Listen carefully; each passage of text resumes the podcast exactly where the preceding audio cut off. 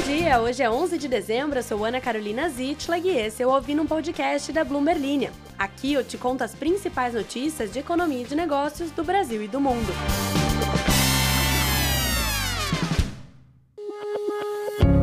O mercado está sempre em movimento. Os juros sobem, o dólar desce e todas essas variáveis impactam os seus investimentos. Por isso, o Itaú Personalité tem o Ion, a plataforma de investimentos que une inteligência artificial e um time de especialistas que fazem recomendações levando em conta a variável mais importante: você. Pense nisso na hora de investir.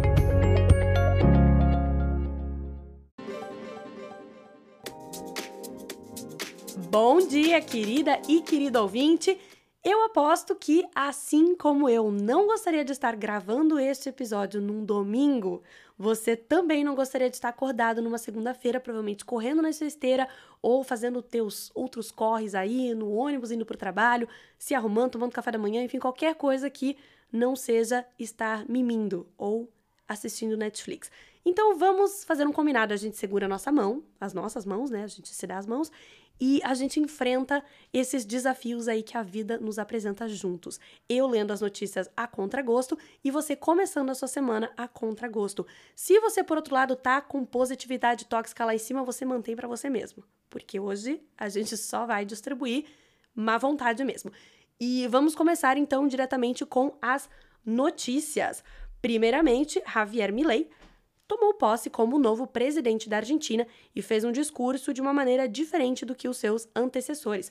Vou te contar tudo sobre isso. Também vamos falar sobre como um CEO americano está querendo convencer os habitantes do seu país a começarem a fazer compras parceladas. Ah, ah! Sabe, sabemos que talvez isso possa representar aí um certo perigo para algumas pessoas, como nós brasileiros bem sabemos. E também vamos falar sobre uma notícia um pouco mais abrangente aí, não tão factual, que é que com menos oferta de trabalho, jovens chineses estão trocando as grandes cidades pelo campo. Por que, que eu especificamente escolhi essa notícia para ler para você nessa segunda-feira? Você já deve ter imaginado por quê? Porque eu gostaria de ser um desses jovens. Se você Quer saber mais sobre economia, negócios e mercado financeiro? Não esqueça de seguir a Bloomberg em todas as redes sociais, arroba Brasil, de se inscrever aqui no podcast, isso é muito importante, também ativar as suas notificações, dar nota e, ao final do episódio, se você quiser interagir comigo e com os seus outros coleguinhas ouvintes, basta você rolar o episódio aí no seu tocador é, do Spotify e lá embaixo aparecerá uma caixinha de perguntas para você elogiar, fazer sugestões, fazer perguntas o que mais você quiser. Tem gente que até oferece o seu arroba no Instagram para encontrar namoradas e namorados. Hum, no mais, vamos às notícias. Depois de prestar juramento como presidente da Argentina neste domingo, Javier Milei se dirigiu ao povo argentino a partir das escadarias do Congresso Nacional. O recém-impossado chefe de Estado decidiu que as suas primeiras palavras seriam nas escadarias, em vez de no interior do Palácio Legislativo, como é habitual, após receber a faixa e o bastão presidencial das mãos de Alberto Fernandes.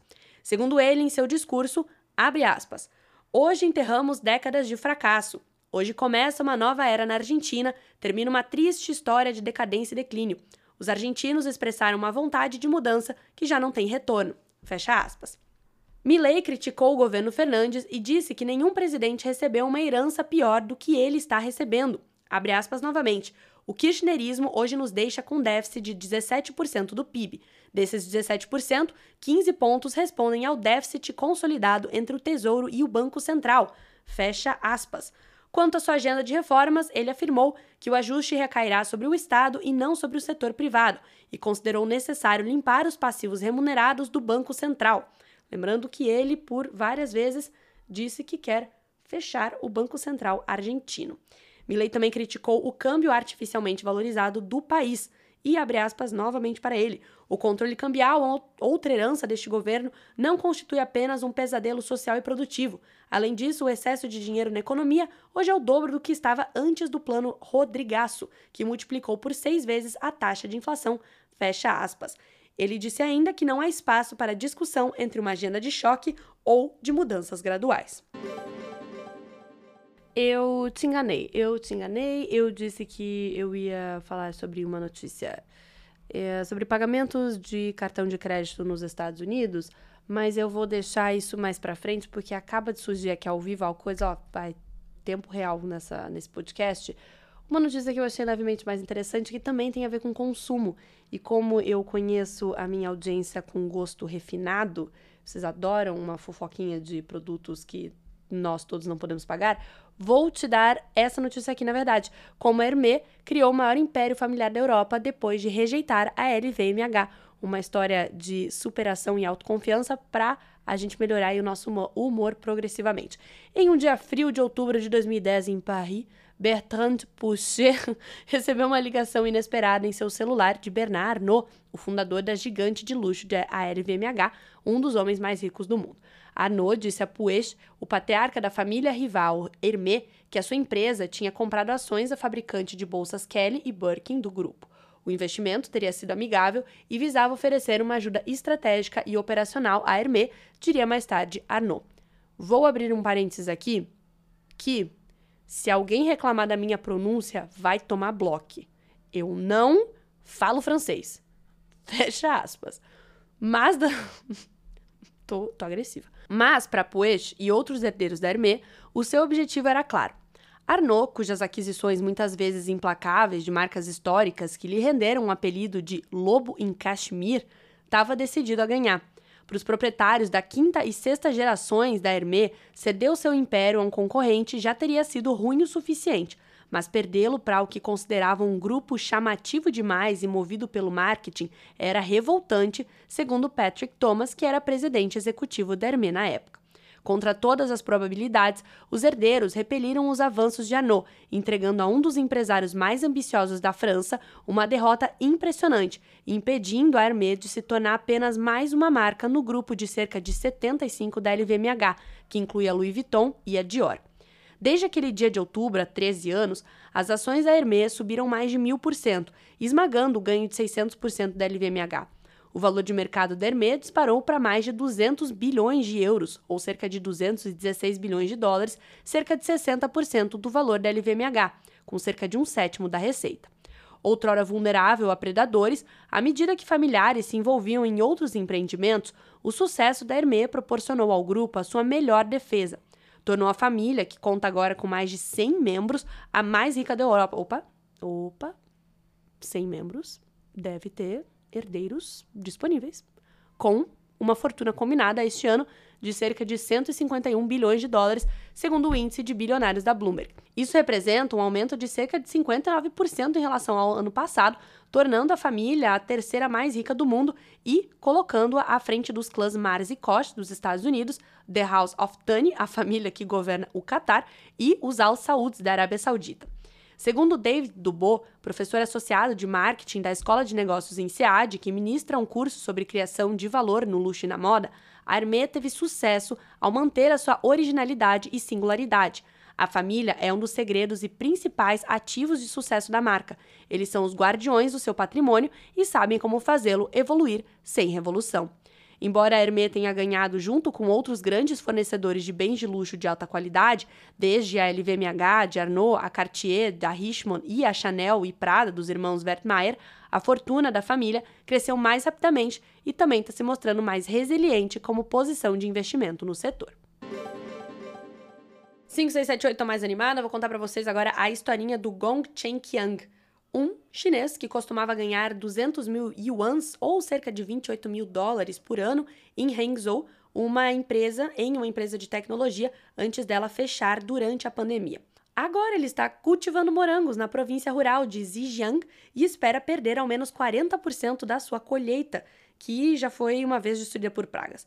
O jovem de 30 anos decidiu se mudar para o campo após o fracasso em blogar sobre finanças e desenvolver um interesse por frutas, Outros blogueiros prometeram investimentos anjos para ele, que hoje quer mudar o sabor, a qualidade e o preço de 20 tipos diferentes de frutas. Ele está determinado a concretizar essa ideia, mas luta contra sentimentos de isolamento, especialmente porque os seus pais estão desapontados com a, a sua decisão. Abre aspas para ele. Minha família paterna trabalhou como agricultores a vida inteira. O desejo deles é que os seus filhos tenham uma vida diferente e se perguntam por que me colocaram tantos anos na escola se eu só vou voltar para a agricultura. Fecha aspas.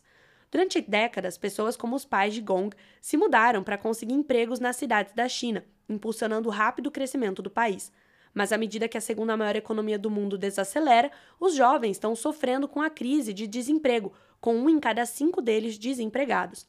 Famílias que investiram em educação universitária para os seus filhos, com a promessa de uma vida de classe média, agora veem as suas esperanças enfraquecerem. Pequim, Xangai, Guangzhou e Shenzhen registraram quedas populacionais pela primeira vez em 2022. Segundo Gong, quando ele se formou em 2014, mesmo sendo um estudante médio sem experiência, ele conseguiria várias ofertas de emprego em boas empresas. Isso, na época que era dado como certo, agora é inimaginável. O campo chinês agora é um lugar que oferece alívio para os jovens. O presidente Xi Jinping, que há anos enxorta os jovens a revitalizarem o campo, intensificou esses apelos nos últimos meses, e a província de Guangdong revelou um plano piloto em maio para inscrever 300 mil graduandos em suas regiões rurais até 2025. As ofertas incluem colocações de serviço civil de dois anos, estágios agrícolas e programas de incubadoras para ajudar no desenvolvimento de ideias de negócios. Segundo Du Peng, vice-presidente da Universidade Renmin de Pequim e consultor do Ministério dos Assuntos Cíveis, é entendido que um jovem é o maior investimento de uma família, ainda maior do que de um imóvel. Abre aspas para ele. Leva 20 anos ou mais para criar um jovem, então o emprego deles impacta diretamente toda a família. É por isso que o governo dedica muita atenção ao emprego jovem. Fecha aspas.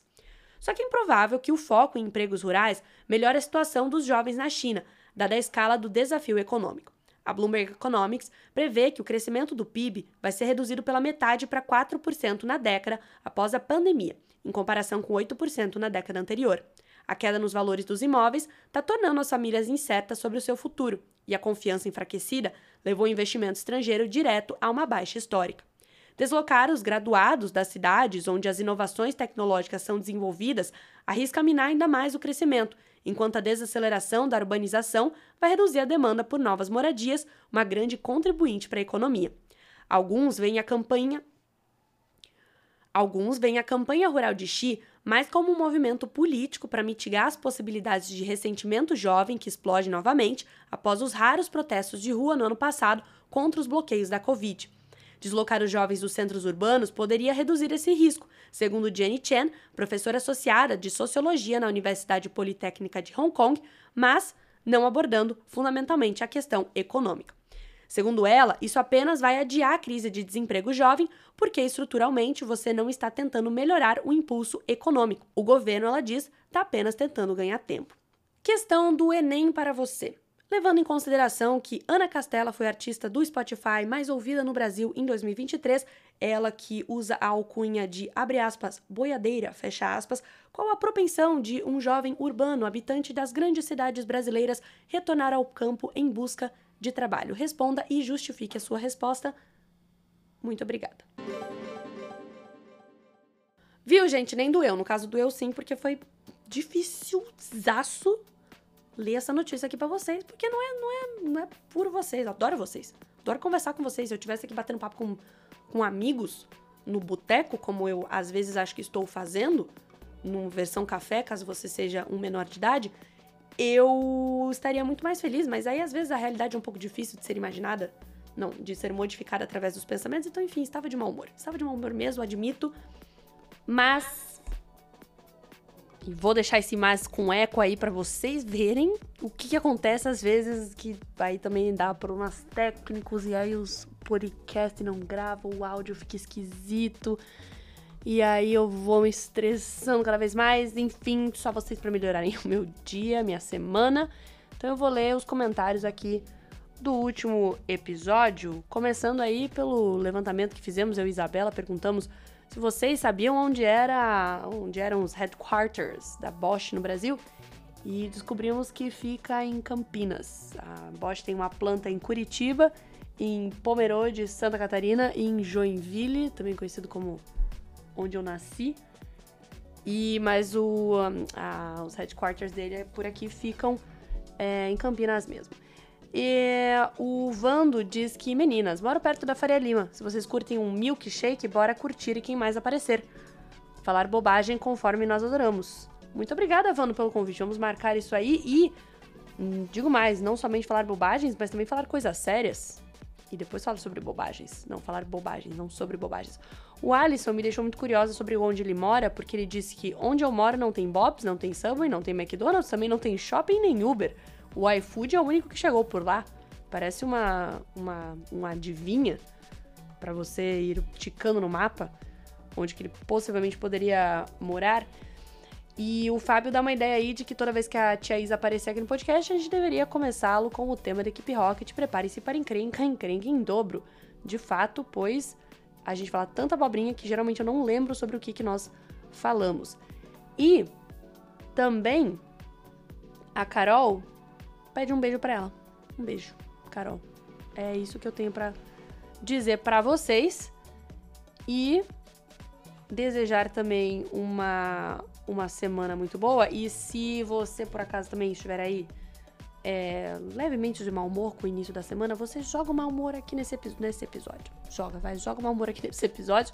Depois ele vai tudo dar certo, entendeu? Por isso que a gente começa segunda-feira, que eu imagino aí que seja uma das primeiras coisas que você está fazendo no dia de hoje. Você já colocando tudo para fora, agora é só ladeira acima, na felicidade. Então, uma boa semana aí de felicidade para você. Até amanhã.